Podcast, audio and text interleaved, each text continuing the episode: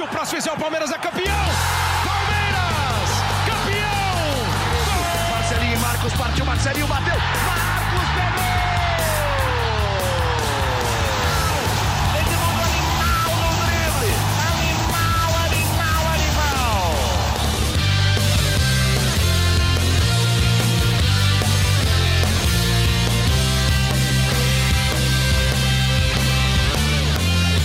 Fala, torcida palmeirense! Aqui é o Henrique Totti. Começa agora a edição 184 do GE Palmeiras, o seu podcast semanal sobre o Verdão aqui no GE. E o Palmeiras segue acumulando vitórias na Vila Belmiro em uma partida bem jogada pelo time de Abel Ferreira. O Verdão bateu o Santos por 2 a 0 e agora são cinco vitórias seguidas no Campeonato Brasileiro.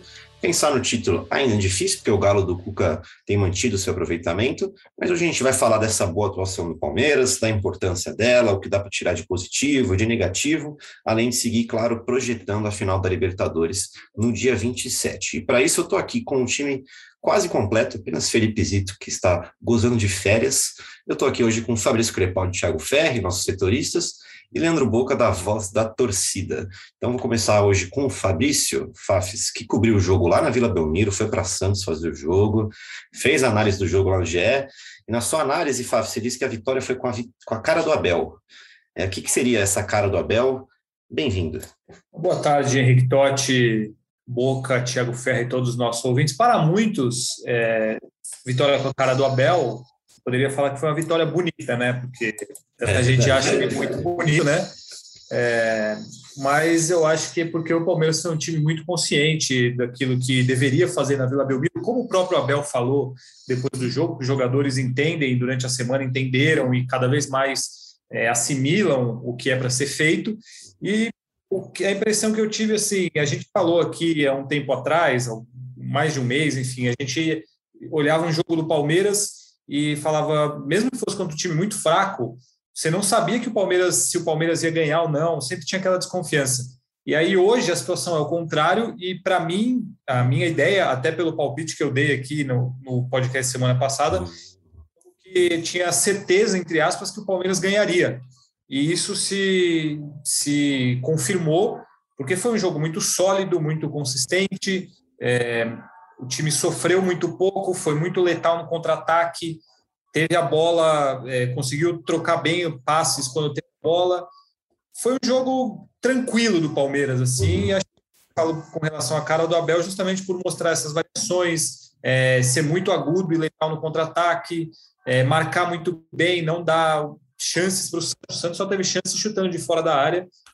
Acho que por conta de tudo isso, foi um jogo muito muito consciente do Palmeiras e acho que ele fez muito aquilo que o, que o Abel treina. A gente até acho que pode falar mais mais para frente, eu já estou falando bastante, mas, por exemplo, os lançamentos longos do Everton, que é uma coisa muito treinada por ele, e por aí vai. Foi um jogo que o Palmeiras apresentou várias coisas muito interessantes. Você tinha falado 2 a 0 no palpite, Fafs? Eu acho que eu não lembro se foi 2 a 0 ou 2 a 1, né? Mas acho que foi 2 a 0. Eu acho que tinha sido 2 a 0 também. Lá, acertou. É, Finalmente é, o GE Palmeiras acerta um palpite. Conhecimento, né? O conhecimento traz esse tipo de possibilidade para gente. Muito bem, é, mas é isso, né? O Abel tem mostrado que, que a cara dele, como o Fafes disse, pode ter várias em um jogo só, né? Teve contra-ataque, ele traz esses lançamentos do Everton, subida pela ponta, pelo meio. Agora colocando o Tiagão na conversa, Tiagão, no jogo de ontem o Caio Ribeiro, né, que comentou o jogo, falou bastante sobre a dificuldade é, que os adversários têm contra o Palmeiras depois que o Palmeiras abre o placar, né? É por aí mesmo, Tiagão? Quando o Palmeiras é, sai na frente, é porque vem coisa boa, é difícil de, do, do Verdão sofrer a, vi, a virada? Bem-vindo. Fala, Totti, Fafs, Boca, pessoal que acompanha o podcast. É a marca do Palmeiras com o Abel, né? O Palmeiras, até nos últimos tempos, começou a virar mais jogos, que esse era o problema. O Palmeiras tinha dificuldades quando saía atrás do placar, especialmente contra equipes se defendia muito bem de virar jogos e o Palmeiras virou nessa, nessa sequência de cinco vitórias consecutivas. Mas aí, quando sai na frente, então, o jogo fica muito favorável. O Palmeiras retomar a bola rápido, acelerar em contra-ataque e aí definir o placar, como teve a chance contra o Santos mais de uma vez, né? E acabou fazendo com o Rafael Veiga. Então, o Palmeiras, é, eu concordo muito com o que o Abel falou depois do jogo, de que o Palmeiras está cada vez mais entendendo o jogo também quando se defende, sem a bola, é um nível de concentração alto. é, é importante para o Palmeiras essa sequência porque a gente viu uma equipe muito instável naquela sequência de derrotas uhum. é, e empates no Campeonato Brasileiro, aquela sequência sem vencer no Brasileiro, que o Palmeiras vai criando uma, uma força mental e um repertório, né, uma confiança para jogar, que é muito importante a gente estando agora a pouco mais de, pouco menos, né, de 20 dias da final da Libertadores. É importante você ver o Scarpa voltando a jogar e sendo um cara importante, o Veiga como está jogando, o Dudu também aparentemente no seu auge físico. Então, quando o Palmeiras sai na frente, de fato, é, é o cenário ideal para a equipe do Abel Ferreira. Perfeito. Dá as boas-vindas para o Leandro Boca também. Pergunta que eu queria fazer para o Boca é sobre aquela sua amiga, Boca. Eu queria saber se você encontrou ela nesse fim de semana. Bem-vindo. Quando surge, rapaziada que acompanha o podcast, Henrique Totti, Fabrício Crepaldi, Ferri. Cara, você, na verdade, me antecipou, Henrique Totti. De você me dar oi, eu já tava pensando aqui que eu ia falar para vocês que eu tô chateado, gente. Eu tô realmente é. pensativo. Ah, é, eu tô chateado, cara. Na verdade, a Vicky era uma amiga incrível, né? A gente não, muitos tempos juntos, muitos jogos, e eu não encontro mais, né? Para quem não sabe, a Vicky é o apelido da minha amiga Vitória dos Santos, e eu não encontro há muito tempo, né, coitada? Eu não sei mais onde ela foi parar. Tem mais de dois anos, né? Então, muito tempo, cara. Eu não sei o que aconteceu com ela, se ela foi viajar, enfim. Mas Henrique Totti, não sei, cara. Ela realmente desapareceu e eu fico extremamente chateado com isso. Eu não sei, as lágrimas não param de cair dos meus olhos aqui. Vitória do Santos, uhum. como você sumiu desse jeito? Falando sério agora, Bobo, então, é, qual que é a importância de uma vitória contundente, né? Uma vitória contundente em um clássico desse, pensando em final, confiança, o fato de ter jogado bem? Cara, eu vou falar uma coisa para vocês. Uh, vencer o Santos ultimamente, é claro que a gente gosta de vencer o Santos, é sempre uma piada quando a gente fala que é um clássico de menor expressão. Claro que não, vamos falar sério, é um clássico de grande expressão. O Santos é um gigante do futebol brasileiro, é um time que, que disputa com o Palmeiras desde a era de Pelé, Ademir da Guia, e foi indo com Diego, Robinho, Neymar e por aí vai. Só que, é, Totti, fato é, nos últimos tempos, o, o Santos não vem vencendo o Palmeiras. Então, não sei para vocês, para mim, essa vitória de ontem não foi uma surpresa. Né? Então não foi não foi algo assim, nossa, o Palmeiras venceu o Santos. Continua sendo importante o fato do Palmeiras ter, ter vencido a quinta, foi a quinta, né? A quinta partida seguida que o, que o Palmeiras vence. Uh, a gente se firma lá no G4, a gente né, briga lá na frente, que é o objetivo do Palmeiras nesse campeonato, é ficar entre os quatro primeiros e ganhar motivação e sequência para a Libertadores da América. Então eu não fiquei surpreso com a vitória do Palmeiras. O Palmeiras tem um time muito superior ao do Santos, na minha opinião. É importante pelo fato de estarmos lá na frente e ganhar mais motivação e mais rodagem aí para a final da Libertadores da América. Ponto. Surpresa nenhuma. Perfeito. Fábio, é, surpresa não é mesmo, né? Até porque você cravou o placar, mas ainda, mas ainda nisso da importância do resultado, acho que o, que o mais importante talvez tenha sido o desempenho, né? Voltando na, naquela, naquele seu destaque inicial, é, do time saber jogar cada vez mais sem a bola, é, te passou essa impressão também? Ou foi só o Abel falando ali depois na coletiva? Ele até cita, né, o, o Dudu voltando ali para ajudar na recomposição. Acho que o time tem, tem assimilado bem, né? Eu acredito que sim. Ontem foi né, essa opção que ele teve por colocar o Scarpa e o Dudu como pontas mesmo, e os dois marcando lateral até o fim. Até eu pensei em vários momentos que o Scarpa não ia aguentar jogar por muito tempo, porque ele estava correndo muito para marcar, é, voltando para ajudar na defesa, subindo para o ataque de novo.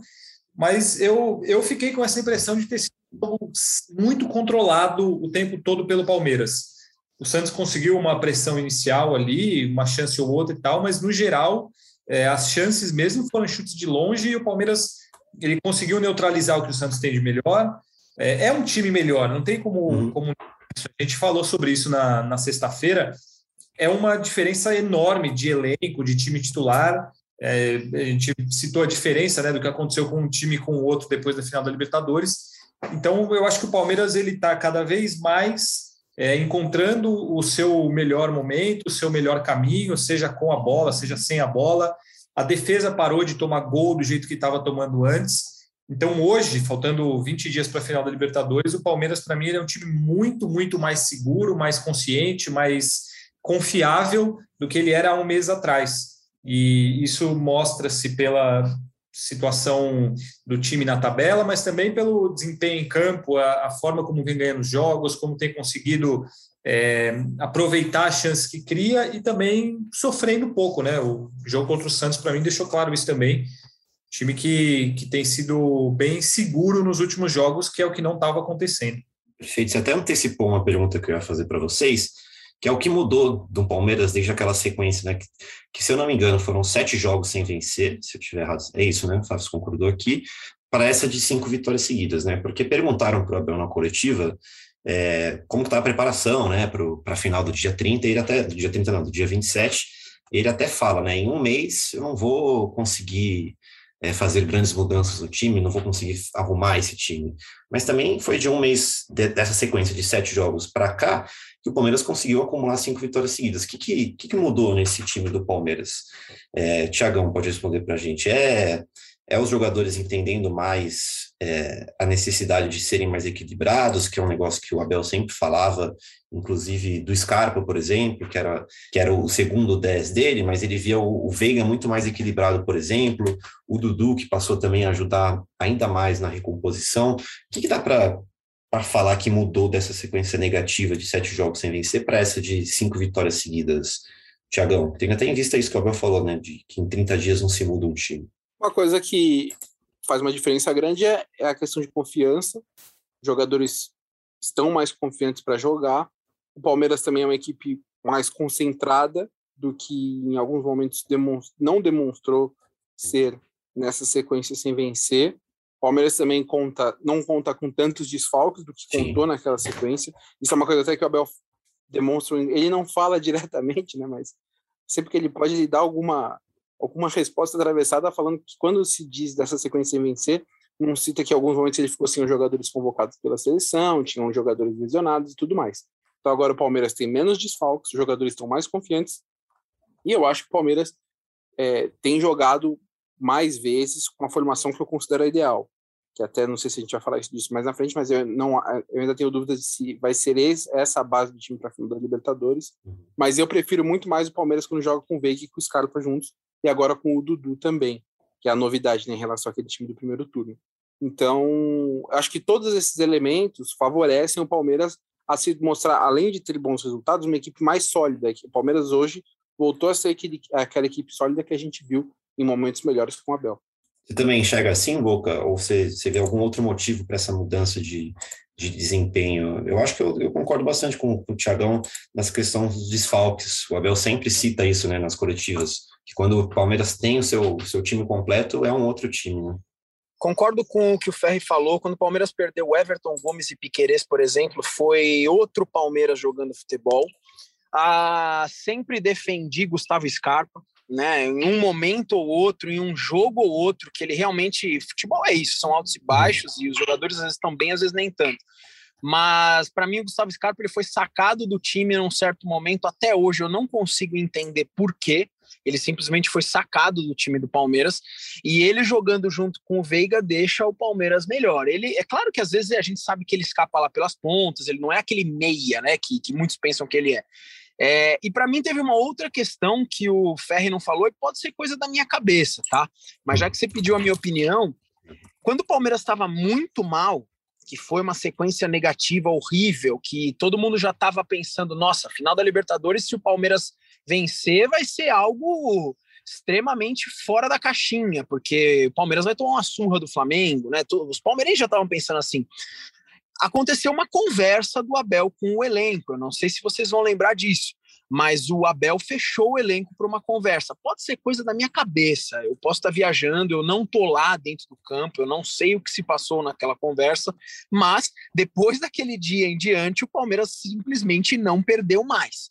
Então, se tinha alguma coisa de errado lá, não estou querendo levantar que existia, mas se existia, parece que foi corrigido, porque o Palmeiras, curiosamente ou não, depois daquela conversa, teve uma postura em campo muito diferente. Não só os resultados vieram, Totti. Uhum. Não é que os resultados vieram. Olha o Palmeiras jogando sim, contra o Santos.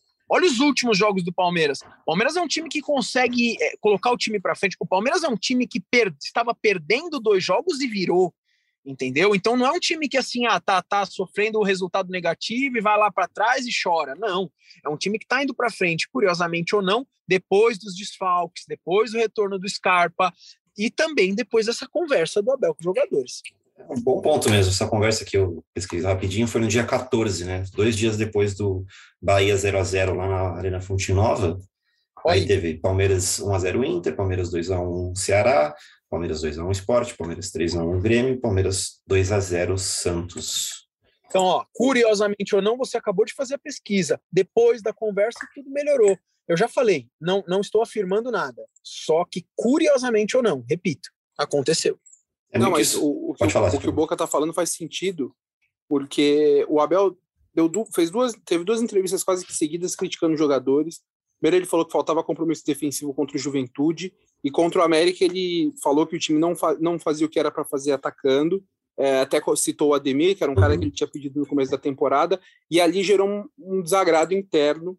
É, diretoria, alguns jogadores, houve um certo incômodo. É, perceberam que o Abel mais uma vez tinha passado do ponto, ele já tinha passado em outros momentos, quando, por exemplo, falava da diretoria, e dessa vez foi uma coisa questão com os jogadores. Isso não significa que ele perdeu o vestiário, que os jogadores ficaram revoltados com ele, mas gerou de fato um incômodo interno. E aí o Palmeiras, até as, as entrevistas do Abel mudaram. Depois dessa reunião que o Boca falou, você vê que o Abel ele, ele, ele se coloca muito mais né, dentro da. Até quando ele critica agora o futebol brasileiro, ele fala que ele faz parte disso, que ele tá, é parte desse processo. Então, sem dúvida, é, teve uma mudança de, de, de postura, né? Do Abel, é, especialmente publicamente, que acho que no fim é o que é o que influencia, porque no dia a dia o Abel tem o estilo dele, não é o cara, não é o paizão que a gente às vezes vê no futebol brasileiro, ele é um cara que ele é muito profissional.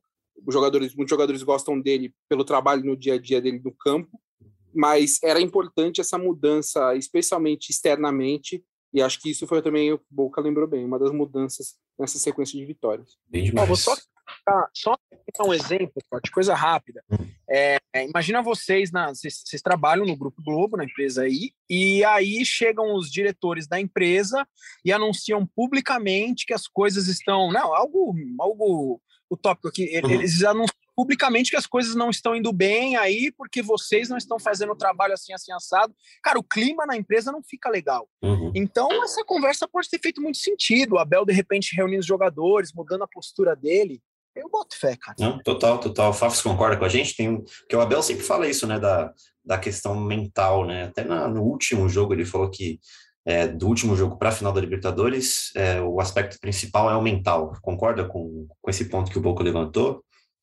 Acredito que sim. Acho que pode ter tido uma influência porque não mudou só o comportamento técnico, né? Mas o, a, vontade dos jogadores. Tinha jogo que eles entravam que pareciam que beleza, a gente classificou para a final da Libertadores, a gente está jogando agora aqui o brasileiro para passar o tempo. O jogo contra o Bragantino, que tomou quatro em casa, vários outros jogos de muita preguiça. O jogo contra o Bahia lá foi um horror, enfim, vários jogos muito ruins. E agora você percebe essa mudança de postura. É, é, é evidente que os jogadores estão se dedicando mais, correndo mais, buscando mais.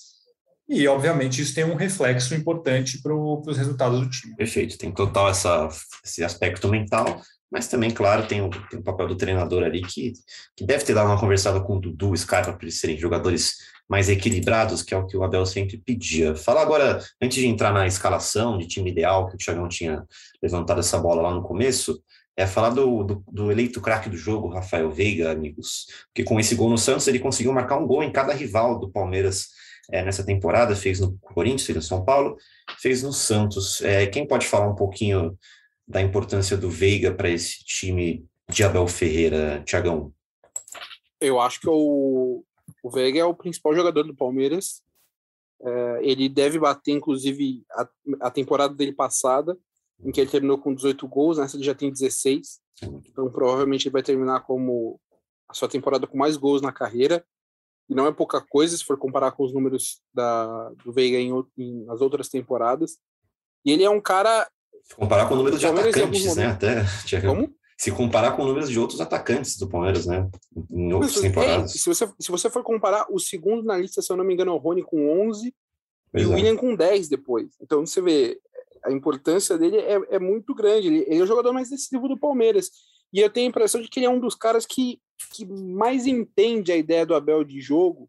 Até o Palmeiras chegou um, um momento na temporada em que ele fez uma sequência de vídeos bem legais na TV Palmeiras, que eram jogadores explicando os mecanismos da equipe do Abel.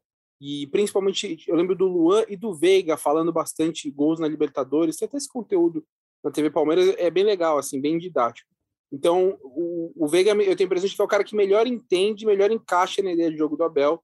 É, até por isso, ele foi mantido, até teve uma sequência que ele não fez gols né, na, no, no Campeonato Brasileiro, que ele participava menos do jogo, mas ele foi mantido pelo Abel e tá valendo, assim. É o melhor momento dele do Palmeiras, acho que até melhor do que a temporada passada, que ele já foi muito bem. Uhum. E aí tá, tá respondendo, principalmente com gols, né? E até assistência também que ele deu contra o Santos. Então, é o, é o melhor jogador do Palmeiras, acho que é o melhor momento dele no Palmeiras. E até algumas pessoas levantam debate né, dele na seleção e tal. Eu até acho que ele precisa de um pouquinho mais de tempo, né, para ser de fato um cara a disputar uma vaga na seleção. Mas é o melhor momento, novamente, né? o Veiga vive a melhor fase dele no Palmeiras agora. Perfeito. Então, acho que esse papo de seleção, muito cedo, o Everton Ribeiro foi convocado, também não, não foi muito bem, sei lá, acho que o futebol de seleções ainda está muito longe do, do que é jogado aqui no futebol brasileiro. O Fafis abriu o microfone para falar isso, de Veiga? Não. Se o Everton Ribeiro pode ser convocado para a seleção, o Veiga merecia uma chance já Sim. faz um tempo, né? Também pode. É, até concordo que tem, sei lá, muitos jogadores fora do país e tal. O Rafinha, por exemplo, talvez seja até mais atacante, mas uhum. tá jogando muito na Premier League e tal. Mas a gente tem alguns exemplos de jogadores que vão para a seleção e o Veiga tem jogado muito melhor que eles. Então, eu hoje, dentro do que é feito na seleção, eu acredito que ele, ele merecia uma chance sim, porque ele está jogando muito. Pô, uma pergunta mais de bar, assim, papo de bar para você. É, o Viga é o melhor meia do Palmeiras é, nos últimos tempos, ou assim, sei lá, desde Alex? Olha, Henrique Totti, muito legal você me fazer essa pergunta, porque em um dos grupos que eu participo de, de torcida do Palmeiras, né, uhum. né? Levantou-se uma discussão em quem é melhor. Eu vou jogar essa até para vocês, se vocês quiserem conversar sobre isso. Veiga ou Valdívia? Pintou Nossa, isso. Nossa, eu ia falar disso é, pintou isso. E eu vou falar sobre, inclusive, o meu posicionamento nessa discussão. Uh, e para justificar, eu vou falar: o Veiga é o seguinte: o Veiga era um jogador, não sei se vocês vão lembrar, antes dessas duas temporadas que foram formidáveis. Eu acho que depois, o único ponto que eu discordo do Ferre é que eu acho que o Everton e o Gustavo Gomes estão um passo à frente. Mas é que, como é um jogador do meio, do meio para frente, a gente acaba falando que o Veiga é o mais importante aí do Palmeiras, é o melhor jogador do Palmeiras atualmente. Mais decisivo mais decisivo. E eu concordo, do meio para frente eu realmente concordo, mais inclusive do que o próprio Dudu. É... Agora, o Veiga era um jogador que antes dessas temporadas, eu não sei se vocês vão lembrar, ele era muito criticado. O Veiga era um jogador que, cara, era, não, não era o amor ou ódio da torcida, era um jogador que acompanha elenco, fica no banco, não é um jogador que a torcida gostava tanto. E surgiu essa comparação em um desses grupos com o Valdívia. Depois do Alex, o Palmeiras passou pelos anos 2000 que não foram anos brilhantes. Uhum. Né? A gente ganhou, a gente depois da Série B foi ganhar o Campeonato Paulista de 2008 só. Aí veio 2012, que foi aquela metade Copa do Brasil, metade rebaixamento. Então foi, foram, foram tempos muito complexos. Só que nesse tempo a gente teve o Valdívia, um dos jogadores mais polêmicos da história do Palmeiras. E se você for comparar Veiga e Valdívia, muitos estavam falando: ah, mas Valdívia não jogava, Valdívia era chinelinho, Valdívia só se machucava. Ok, fato eu entendo. Só que se você pegar o melhor Valdívia e o melhor Veiga, parte da torcida vai me xingar muito. Para mim, o Valdívia de 2008, o Valdívia de 2008, que para mim foi o melhor Valdívia que vestiu a camisa do Palmeiras, é muito melhor do que o Veiga na qualidade individual, ok? Para mim, se você pega o Valdívia de 2008 e coloca hoje nesse elenco do Palmeiras, não menosprezando o Rafael Veiga, que para mim é um, é um gigante, tá jogando muito, é o cara do Palmeiras hoje mas o Valdívia de 2008, na sua qualidade individual, para mim é mais jogador que o Veiga. Tudo bem, polêmica lançada aí, Thiagão, Fafs. É uma baita de uma polêmica. O que, que vocês acham? Ela ficou falando isso aí. É legal de trazer para o podcast esse assunto. Legal. Eu, eu sou um cara que eu, eu cobri né, toda a segunda passagem do Valdívia pelo Palmeiras. Então uhum. eu tenho um. Não sei que eu posso usar. Não, não, eu não ia falar isso.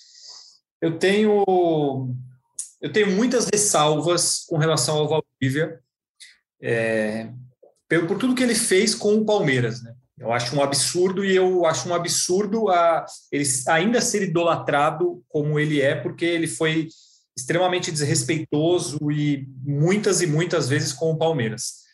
Mas eu acho que, é, para mim, dá para fazer uma diferenciação clara entre os dois. O Valdívia, individualmente, é muito mais técnico do que o Veiga, acho que isso até é indiscutível. Mas o Veiga, para mim, é mais efetivo do que o Valdívia era, porque o Valdívia era aquela coisa de pô, dribla, dá chute no vácuo, joga para a torcida, dá um passe, dá outro passe, não sei o quê. Tecnicamente um excelente jogador, mas eu não via no Valdívia uma efetividade grande, um jogador que é, produzisse para o Palmeiras a ponto de título e essas coisas. E no Veiga, eu, ele tem provado isso dia após dia, que ele é um cara muito efetivo. Ele não é brilhante, ele não faz jogadas incríveis, maravilhosas, mas para mim ele é um cara muito efetivo. Melhor jogador da Copa do Brasil, foi fundamental na Libertadores e tudo isso que a gente está vendo aí em mais uma Libertadores. Então, não sei se é muito em cima do muro, mas assim, individualmente, falando da parte técnica, o Valdívia é melhor. O Rafael Veiga, para mim, esse dos últimos, desde que o Abel chegou, que é uma diferença brutal, para mim, ele é muito, muito decisivo. Se tivesse que escolher um jogador do meu time hoje, hoje ou em qualquer momento, eu escolheria o Rafael Veiga sem pensar. E se tivesse que escolher um time, um jogador. Entrega para o time. Uhum. Se tivesse que escolher um jogador para mim pelado, eu, eu escolheria o Valdívia. Para ganhar um campeonato, eu escolheria o Veiga. Mas aí eu comecei a pensar já nos companheiros que o Valdívia teve no Palmeiras, né? Porque muito palmeirense pode resgatar isso, né? Ah, o Valdívia não jogou com tantos times bons que nem o Valdívia jogou. O que, que você acha? Que, que nem o Valdívia jogou, não, que nem o Veiga jogou. O que, que você acha, Tiagão? Ah, é, o primeiro time de 2008 era muito bom, o time de 2007 era bom uhum. também, né? É, principalmente esses dois aí eram bons times. É, ele não, na segunda passagem, os times não eram tão bons, mas o Valdívia também não se ajudou. Ele só foi querer alguma coisa ali depois que o Palmeiras foi para a Série B em 2013, que aí ele teve uma sequência importante. 2014 também, aí teve aquela zona da Disney, mas enfim, é, ele, se dá para dizer que ele foi um pouco mais compromissado, foi de 2013 até o meio de 2015, quando ele deixou o clube. Uhum. O Valdívia de 2008, acho que de fato ele era mais brilhante, assim, ele tinha mais lampejos do que o Veiga. Mas é, eu estou pensando aqui, talvez, é, talvez seja, seja um pouco anacrônico que eu vou falar, mas eu não, não, não tenho o Valdívia como assim. O Campeonato Paulista de 2008, por exemplo, não foi assim totalmente. Ele não foi. Óbvio, ele foi importante, ele foi até o craque do time, mas aquele time tinha outros bons jogadores. O Alex Mineiro, por exemplo, fez uma penca de gols. É, o Diego Souza foi importante naquele time, o Kleber era importante naquele time. Então, não é que assim, ele era disparado o melhor jogador, era uma equipe com muitos bons nomes, ele era um desses nomes. E se você for comparar, o Valdívia saiu do Palmeiras com 241 jogos, tem 41 gols. O Veiga chegou agora a 41 gols. Tava, enquanto vocês estavam falando, fui pesquisar Legal. isso. O Veiga agora, e o Veiga tem 150, deixa eu pegar o número certinho aqui, o Veiga tem 150, 157 jogos pelo Palmeiras, 41 gols. O Valdívia teve 241 jogos é. e 41 gols.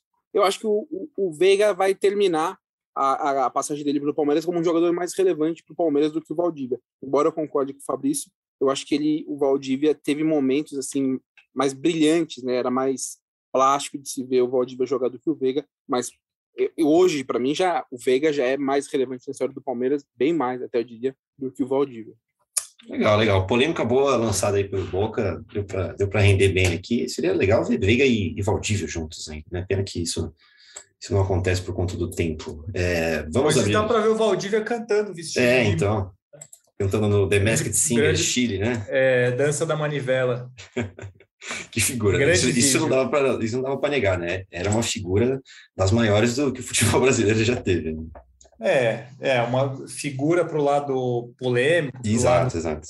da coisa, mas assim, para quem acompanhou ali de perto também, uma figura um tanto quanto, não sei que termo que eu posso usar para não ser ofensivo, uhum.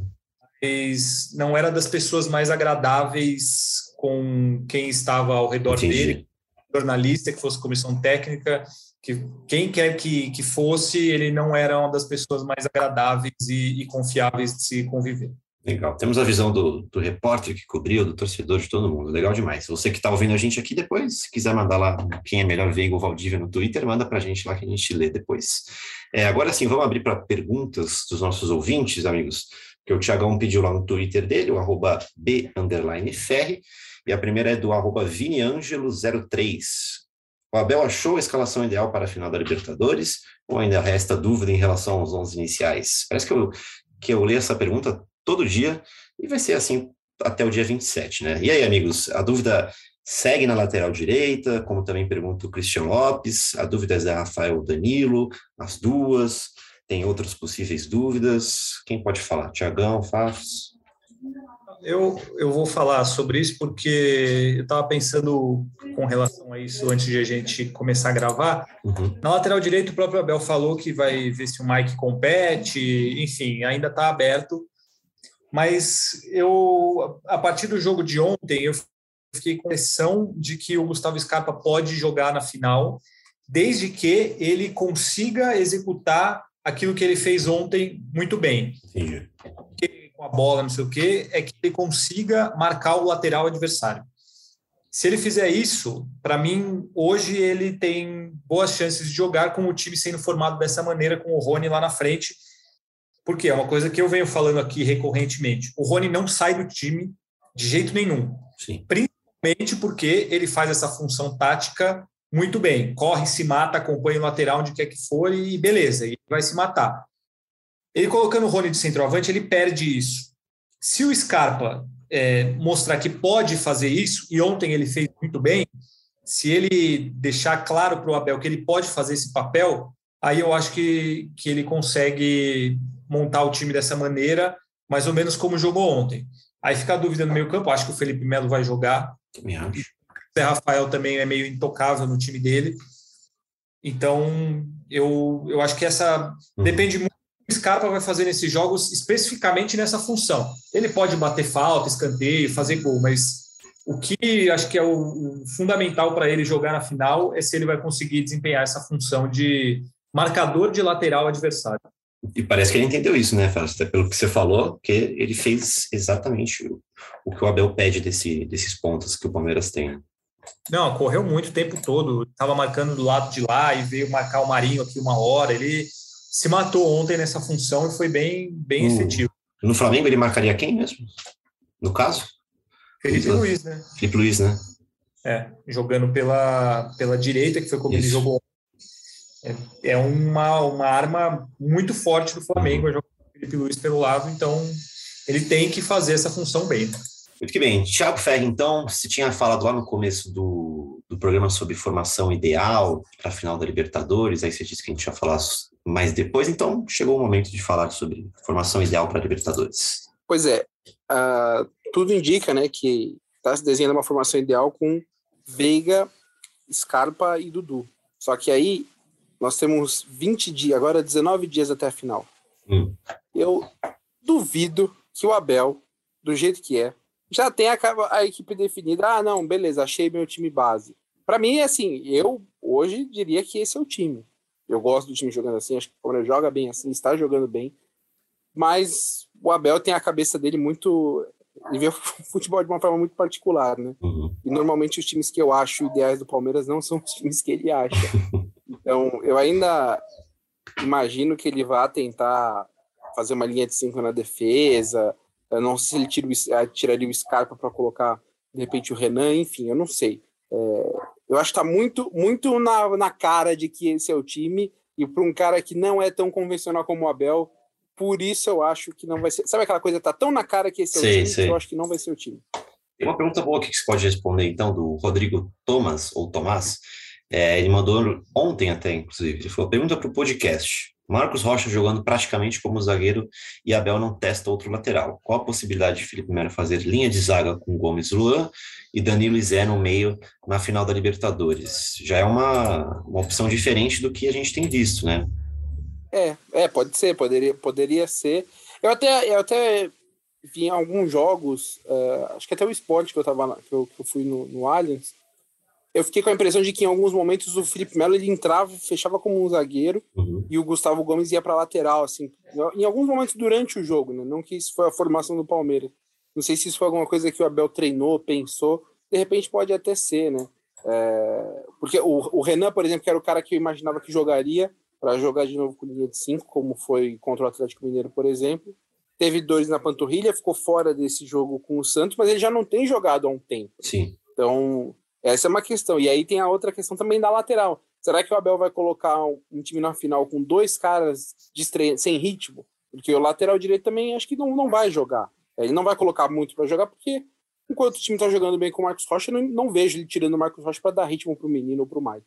Então, acho que são, são decisões aí que ainda não não estão certas na, na cabeça do Abel. Por isso que eu acho que, por mais que tenha pintado uma equipe, uma equipe titular para a final, eu tenho dúvida se vai ser mesmo essa equipe. E, Fábio, você acha que esse, essa pergunta do Thomas faz sentido?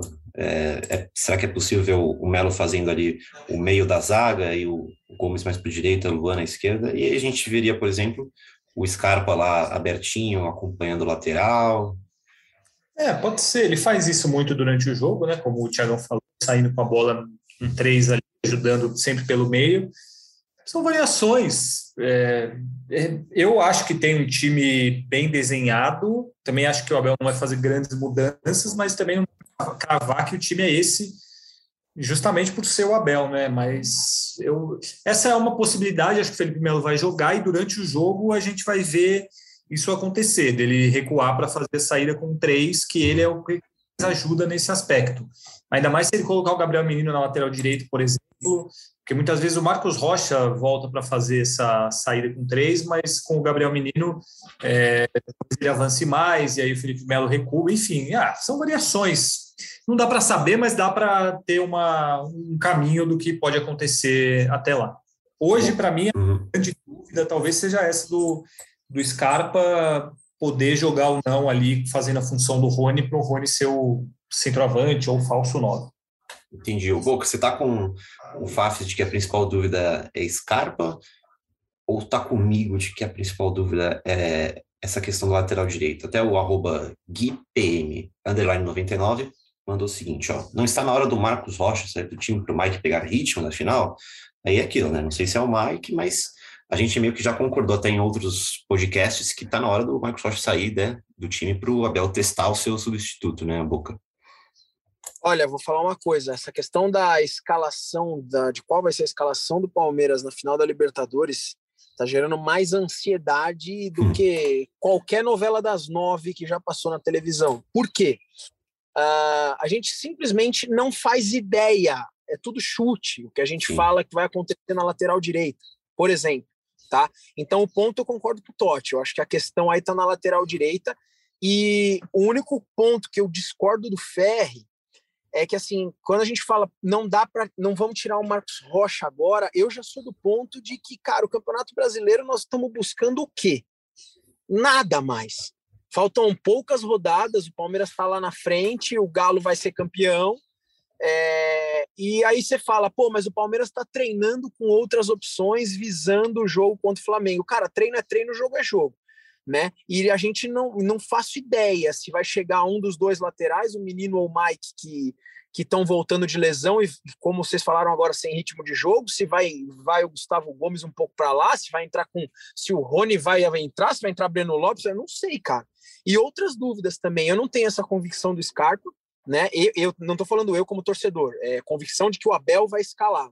Uhum. Ah, da mesma forma que eu vejo a torcida, eu vejo o Abel mais propenso a escalar Felipe Melo e Zé Rafael, mas vejo boa parte da torcida querendo ver o Danilo no time. Isso eu falo pelas enquetes que eu, que eu coloco. Né?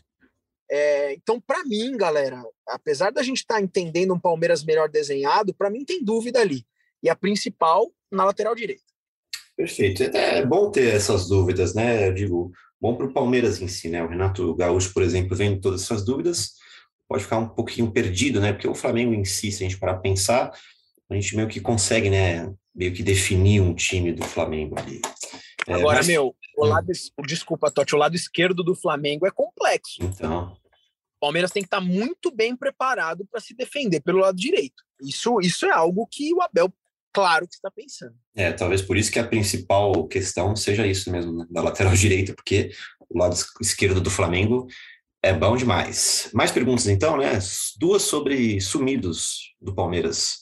É, o Thiagão já meio que respondeu o arroba Sandro CF, que perguntou sobre o Renan, e o arroba Fala Dani pergunta o que aconteceu com o Matheus Fernandes também. É, por onde ele anda, Fabrício Crepaldi? Matheus Fernandes. Anda pela academia de futebol, treinando.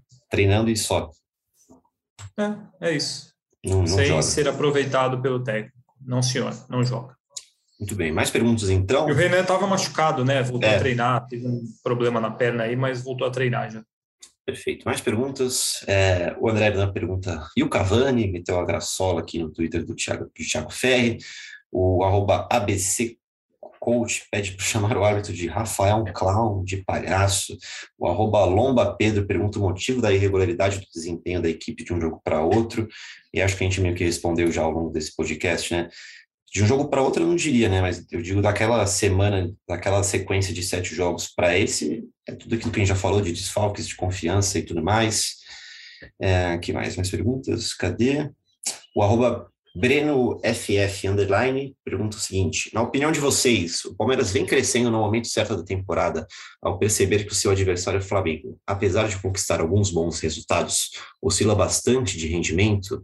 Se sim, isso faz alguma diferença para a Libertadores? Quem que pode responder essa? E a gente já vai encaminhando para o fim.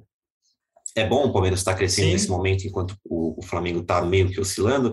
Isso faz alguma diferença ou na hora no dia do, do dia 27 pouco importa? Eu acho que é bom, é ótimo o time chegar cada vez mais confiante, mas para mim não faz a menor diferença. Vai chegar lá no dia 27, é um jogo final de Libertadores que não importa a fase que você esteja, é, tudo fica de lado, entendeu? Tudo fica clássico, né? Ah, é clássico, dois times brasileiros. Para mim, isso não.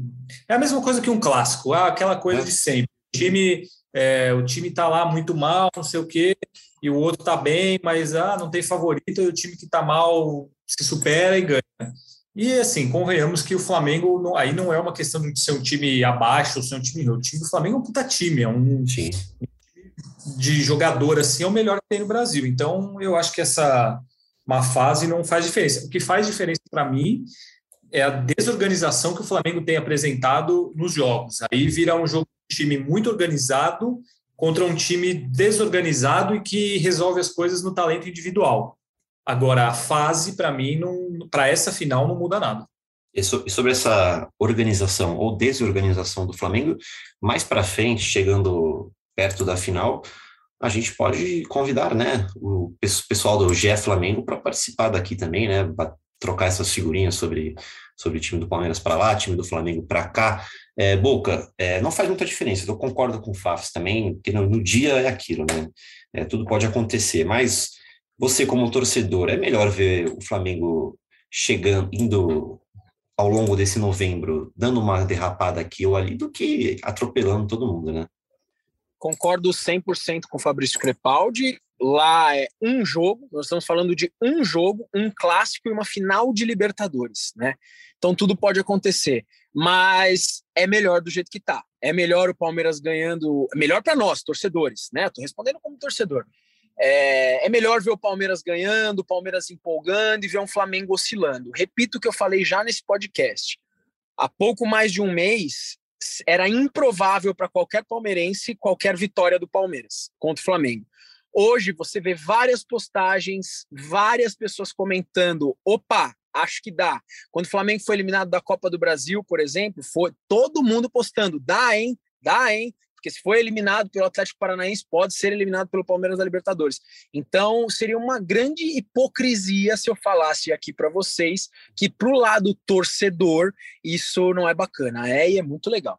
Perfeito. Essa é a nossa voz da torcida, sempre muito, muito bem aqui no podcast. Tiagão, para você finalizar, respondendo essa pergunta do Breno, o que a gente falou aqui faz diferença? Como que está o momento de Flamengo e Palmeiras para a final da Libertadores? Enquanto eu passo aqui na, no meu, na minha TV, nos Baú do Esporte, a final de 2015, Palmeiras e Santos na Copa do Brasil, eu acho que você devia estar lá no estádio, né, Tiago? Tava, tava no, tava no estádio. Foi, foi bem legal. O, dia, o Allianz tremia nesse dia. Foi, foi um dia bem, bem legal de cobrir.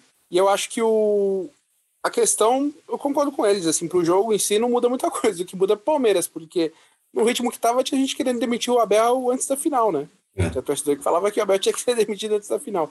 Então, o Palmeiras voltar a vencer, voltar a jogar bem, é importante para dar tranquilidade, para preparar a equipe melhor para o jogo do dia 27. Perfeito, então, amigos. Vou dar uma, uma lida nos, nas perguntas lá no Twitter, porque não dá sempre para ler todas, porque algumas vêm repetidas, algumas simplesmente não encaixam com o tema do podcast de hoje, mas deixar os nossos abraços, então, para o Clécio Santos, para o Marcel Martins, para o Agnaldo Júnior, lá de Caiçara, na Paraíba, para o Vinícius Grigoli, Sandro Carne, Carnicelli, Marcelo Buinoski, é, quem mais? Oséia Silva, o Cristiano Lopes eu já li aqui, o Guilherme, o Gugu Romântico, que pergunta qual que é o prato favorito do Breno Lopes. É, o Pouco acho que pode responder essa pro, pro Gugu Romântico. É, quem mais? Ah, cara, é. você sabe qual é, é, né, velho? Não sei se a gente pode falar aqui, mas eu não sei se com limão ou sem limão. Com limão, sem limão. Com limão vai bem, hein? Putz, você foi bem agora, hein, Boca? Até água na boca aqui. O Breno Lopes, minuto 99, também mandou uma pergunta. Um abraço. Paulo Rodrigues, Davi Cruz, Evair Aparecido 2, Lomba Pedro Jali. Alice Bigode mandou também aqui uma pergunta, perguntando sobre zagueiro, se o Palmeiras pensa em contratar zagueiro, mas é aquilo. Só depois que acabar essa temporada, que passar essa final do, da Libertadores, que o Palmeiras vai pensar em reforços. Vinícius, Mikael, muita gente mandando pergunta. É, mandam mais perguntas quando o Tiagão pede perguntas do que o Fafs. A base de fã do Tiagão. É, é o, cara é a, o cara é a máquina de seguidores, né? Não, eu sou modesto, o cara é o rei da internet. E olha que eu diminuí esse, eu diminuí esse fim de semana, deu uma bloqueada numa galera, mas. Olha lá. Então é isso, amigos. Vamos, vamos encerrando essa edição 184 do GE Palmeiras por aqui. Lembrando que o Verdão encara o Atlético Goianiense nesta quarta-feira, às 8h30, lá no Allianz Parque, em busca da sexta vitória seguida. Jogo com o público 100% liberado, casa cheia. E eu estava falando aqui com o Leandro Boca, estará lá, né, Boca? Estarei lá, será meu retorno ao estádio. Minha filha está com a minha mulher e a minha sogra no interior. Eu fiquei em São Paulo, que é triste, porque o Fabrício sabe que a gente morre de saudade das crias. Mas estarei sim em Allianz Parque para ver o meu Verdão jogar. Um abraço, queria mandar um abraço para um amigo meu, Carilli. Um abraço, tchau, tchau. Abraço, Boca. Valeu, Fábio, aquele abraço. Um abraço para você, Henrique Totti, para Thiago Ferri, para o Boca e para todos os nossos ouvintes maravilhosos. Valeu, Tiagão. Tchau, tchau. Valeu, amigos. Muito obrigado pela audiência de sempre, todo mundo que mandou pergunta. A gente volta depois desse jogo contra o Atlético Goianiense, provavelmente na quinta-feira ou na sexta-feira, aí depende da nossa escala. A gente vai avisando. Até lá e partiu Zapata. Partiu Zapata, sai que é sua, Marcos! Bateu para fora!